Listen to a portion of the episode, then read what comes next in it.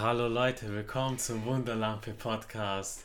In dem Podcast, wo ich über Anime, Manga und andere popkulturellen Sachen rede. Ich habe diesmal wieder jemand zu Gast, die liebe Tonka, und heute reden wir über Studio Ghibli und die Filme, die uns inspiriert haben, die uns beflügeln, die uns vielleicht ab und zu mal die ein oder andere Träne in die Augen getrieben hat. Hallo Tonka. Hallo Aaron, freut mich da zu sein. Ja. Auf jeden Fall. freut mich auf jeden Fall auch da zu sein. Ja. Tonka, was war dein erster Ghibli-Film und was oder was waren deine ersten Berührungspunkte mit Studio Ghibli? Also meine erst, mein erster Ghibli-Film war tatsächlich Chihiros Reise ins Zauberland. Ich kann mich noch daran erinnern, wo ich klein war. Das lief im Fernsehen, wenn ich mich nicht täusche, auf Super RTL oder RTL 2. Ich bin mir jetzt nicht mehr so sicher.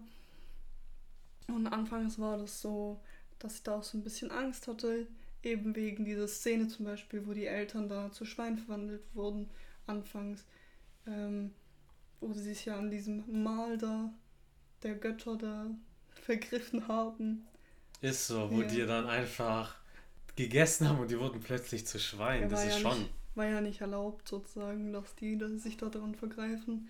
Und das war schon ein leichter Schockpunkt ähm, wo, ich dach, wo ich dann auch bemerkt habe, das sind eigentlich nicht wirklich äh, Kinderfilme tatsächlich, sondern das äh, wird auch, also spricht auch sozusagen die, ähm, die erwachsene Gruppe an, sozusagen die Erwachsenengruppe ähm, und Kinder natürlich auch. Es sind auch viele Szenen, die womit sich Kinder da identifizieren könnten. Zum Beispiel äh, bei Ponyo, das ist auch ein bekannter und relativ neuer Ghibli-Film.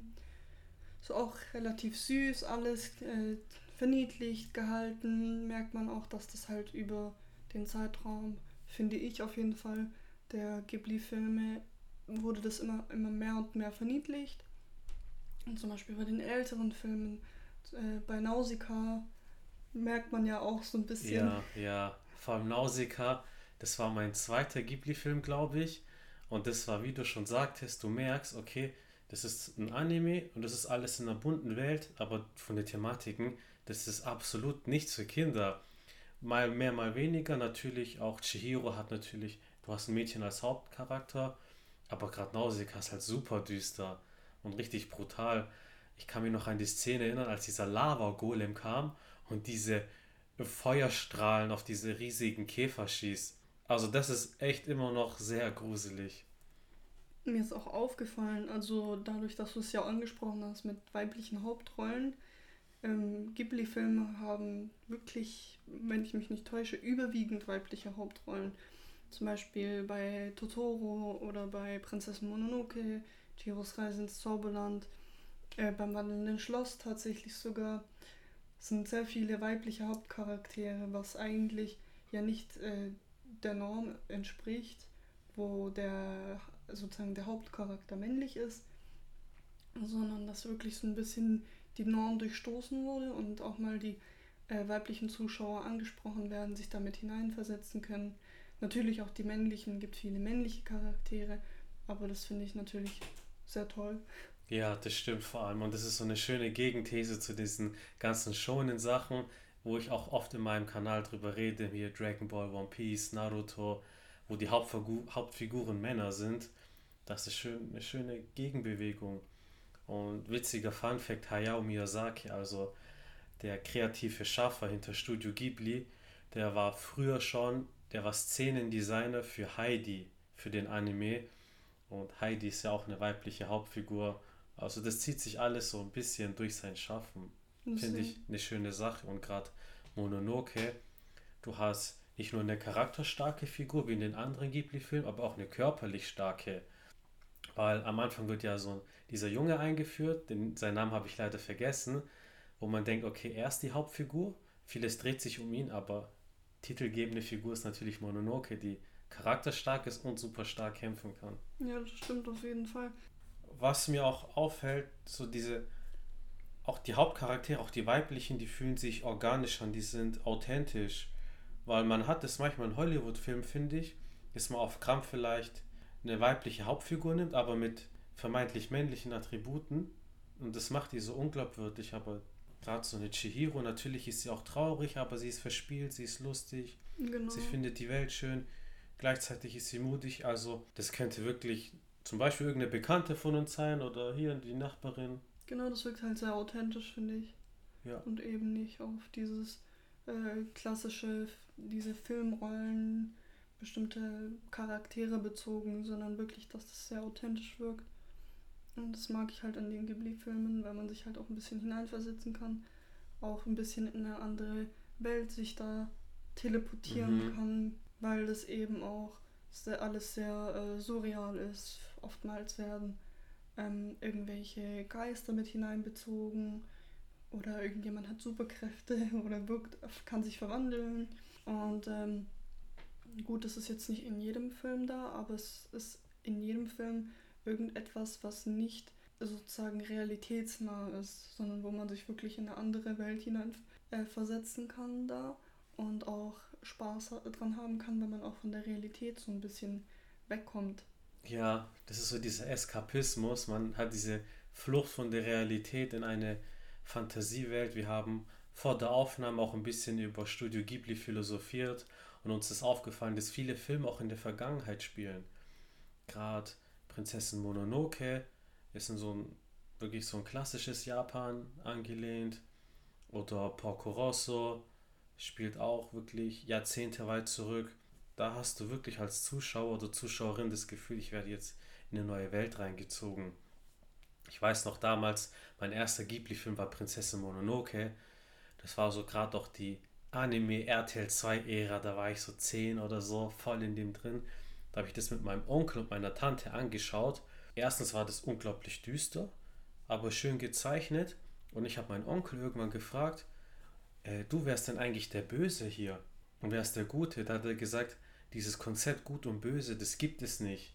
So manche Geschichten haben das erfunden, aber das gibt es wirklich nicht. Und Prinzessin Mononoke ist ein sehr gutes Beispiel, weil du hast halt die Menschen, aber die kämpfen gleichzeitig hier gegen die Wölfe und der Hauptcharakter ist auf, hat mal mit dem und mal mit dem zu tun gehabt. Dann gibt es noch die Wildschweine, die noch eine eigene Partei bilden. Aus der jeweiligen Perspektive kannst du alle Figuren verstehen. Ja, jeder versucht halt seinen Nutzen aus diesem Krieg sozusagen zu ziehen, weil ähm, man muss ja auch irgendwie durchkommen. Sieht man ja bei den, Wild bei den Schweinen, wo die versucht haben, sozusagen ihr Territorium zu behalten. Sieht man in den typischen Tierwelten auch. Das hat wirklich, wie du gesagt hast, nichts mit Gut und Böse zu tun, sondern einfach mit Überlebenskampf und Territorium und man möchte halt der Stärkste mhm. sein. Gerade Mononoke ist auch so, neben Chihiro, das sind meine zwei Lieblings-Ghibli-Filme, weil die halt das schön kombinieren, dieses Düstere, aber gleichzeitig haben die diesen wunderschönen Dreh, den auch die anderen Ghibli-Filme haben, mit dieser fantastischen Welt. Tonka, was ist denn dein Lieblings-Ghibli-Film? Ich muss tatsächlich sagen, ähm, das ist das wandelnde Schloss. Einfach aus dem Grund, wegen diesem Extremwandel und dass man sich in jemand verliebt, obwohl diese Person eben auch nicht schön ist, sondern was auf die inneren Werte äh, gezählt, also mehr geachtet wird. Das wird ja auch ähm, oft, also es wird ja auch in dem Film ausdrücklich gezeigt, dass die Schönheit dem Hauptcharakter extrem wichtig ist, wo er zum Beispiel sehr ausgerastet ist, wenn ich das so sagen kann, weil die, ähm, weil die Flaschen, der, also weil die Haarfärbeflaschen sozusagen falsch angeordnet waren und er mit einer ganz anderen Haarfarbe rauskam am Ende. Stimmt, und, das war die Szene in der Badewanne, gell? Genau, ja. und er ist extrem depressiv gew geworden, weil ähm, er sich dann nicht mehr schön fand. Man hat halt im Laufe des Films auch bemerkt, so dass eigentlich nicht die Schönheit das Wichtige ist, sondern eben auch dieses, die inneren Werte einfach, dass die zählen und dass das nicht das Äußerliche wichtig ist, sondern ja, wie gesagt, die inneren Werte. Und das spielt ja auch in der Kriegszeit. Wenn ich mich nicht täusche, es wirkt sehr, also westeuropäisch, Englisch, so an sowas mhm. angelehnt. Äh, merkt man auch, dass das halt auch ein bisschen was Geschichtliches drin dabei ist, mit Kriegen und das wird ja auch oft äh, in den Ghibli-Filmen thematisiert. Kriege, ähm, Kämpfe oder sonstiges. Gut, nicht in jedem, aber das ist mir halt in einigen sehr aufgefallen. Ich weiß nicht, wie du das siehst. Doch, das ist mir auch aufgefallen gerade. Mononoke natürlich zum Beispiel wieder, das hat diesen Krieg oder Nausicaa, das hat diesen Konflikt, den die Menschen haben, gerade mit diesen Käferwesen oder gegen diesen giftigen Pilzen, was man ja, was auch ein gewisses Maß oder eine gewisse Art an Konflikt ist. Das ist so das Schöne, ein Ghibli-Film hat gefühlt alles drinne. Du hast Liebe drinne, du hast Schönheit, du hast Hässlichkeit, gerade das wandelnde Schloss, dieser erwähnte hauptmännliche Charakter, der verwandelt sich ja nachts in dieses hässliche Rabenwesen, was auch wieder so ein Kontrast ist zu der Schönheit, die er eigentlich anstrebt. Genau. Man kann da voll viel rauslesen aus der Thematik. Genau, und das ist halt das, was ich so toll an Ghibli-Filmen finde, eben weil es äh, so eine große Vielfalt an Themen abdeckt. Man kann sich mit jedem möglichen Charakter eigentlich auch identifizieren. Es gibt so viele verschiedene Persönlichkeiten, aber keiner dieser Persönlichkeiten wird übertrieben dargestellt, sondern das wirkt alles sehr realistisch und äh, beispielsweise in Giros Reise ins Zauberland gibt es ja diese böse Oma. Ja, ja. Genau, ähm, die ist auch sehr realistisch, die ist nicht wirklich so extrem dargestellt, sondern ähm, auch eine sehr fürsorgliche Mutter, die aber auch irgendwo, sie ist sehr besessen von ihrem Kind wodurch sie eben diese Kontrolle zeigt und ähm, also nach außen zeigt, eben an dieses ähm, Wellness-Spa, was sie da führt. Das sind halt sehr unterschiedliche Seiten, finde ich, die die Charaktere jeweils aufze aufzeigen.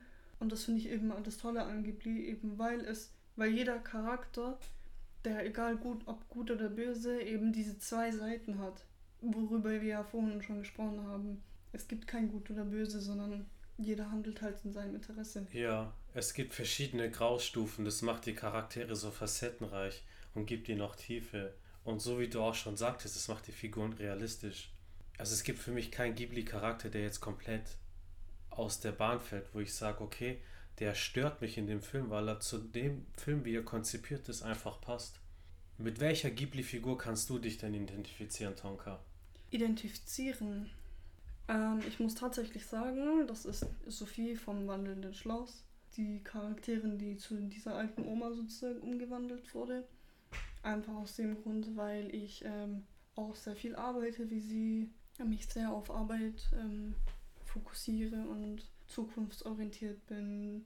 Sie ist auch ein sehr familienbezogener Mensch, worauf ich versuche auch immer zu achten, eben weil Familie einfach einer der wichtigsten Dinge sind. Mit der Zeit habe ich wie sie selber gemerkt, dass Aussehen einfach nicht das Wichtigste ist, sondern Charakter und dass man füreinander da ist und das festigt einen viel mehr eben als dieses Aussehen, dieses Oberflächliche. Ja, sie ist einfach ein ganz toller Charakter und das hat mich einfach so berührt auch, weil sie eben den Hauptcharakter auch sehr also nach unten bringen konnte. Ja, die kann ihn wieder auf den Boden der Tatsachen zurückholen passt auch so zu seiner Figur, der fliegt ja immer nachts umher. So. Das hat nochmal so eine weitere Ebene.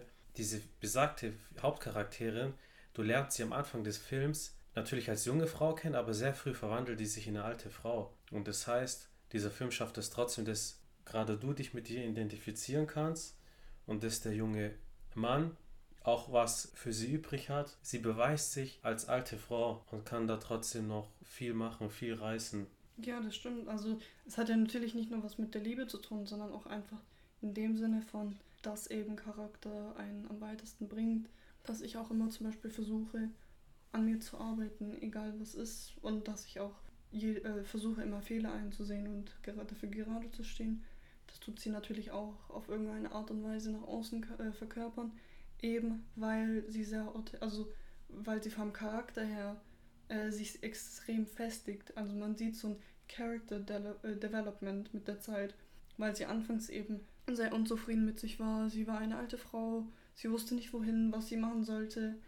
Und das kam dann halt einfach mit der Zeit, dass eben ihr Charakter sich gefestigt hat, und sich selber gemerkt hat, Aussehen ist nicht das Wichtigste, sondern eben der Charakter und das Herz und das, der ganze Zusammenhalt mit Freunde, Familie und sonstiges, das halt das einen eigentlich weiterbringt. Und das finde ich halt total. Ja, vor allem das ist eine Botschaft, die können wir auch für unser Leben übernehmen, übertragen und dann so leben. Mein Lieblingscharakter ist Chihiro aus Chihiros Reise ins Zauberland, weil sie ist halt ein Mädchen, gut, ich bin ein Typ, aber trotzdem, wenn ich jetzt ein Kind wäre in ihrer Lage, meine Eltern werden in Schweine verwandelt und ich gerate wie Alice im Wunderland mäßig in ein Zauberland, in ein Fantasieland.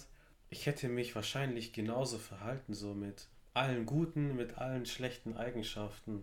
Und an ihr mag ich gerade, dass sie halt wirklich ein normaler Mensch ist, keine Wolfsprinzessin, keine Zauberin, nichts, sondern ein normaler Mensch wie du und ich. Das finde ich so das Tolle. Es gibt unzählig Ghibli-Charaktere, mit denen man sich identifizieren kann. Ich könnte auch Totoro sein, der einfach mit seinem dicken Bauch schläft, während Waldtiere auf meinem äh, Körper herumlaufen.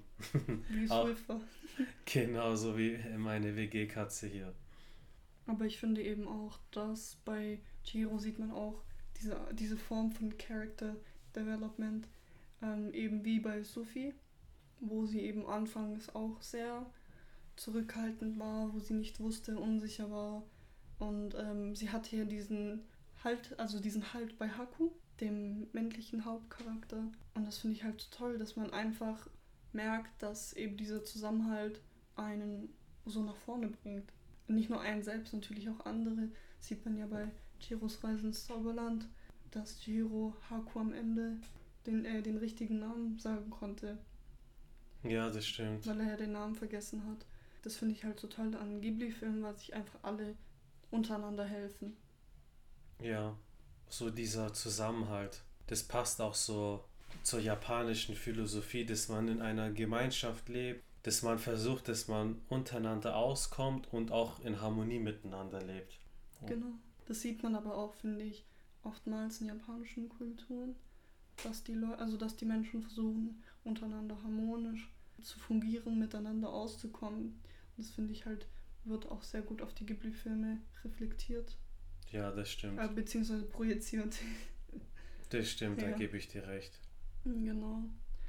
Und ich finde auch, was mir bei Ghibli-Filmen und dir natürlich auch vorhin aufgefallen ist, dass die Ghibli-Filme sehr naturbezogen sind. Dass oftmals, also sehr, sehr oft äh, Naturelemente eine große Rolle spielen.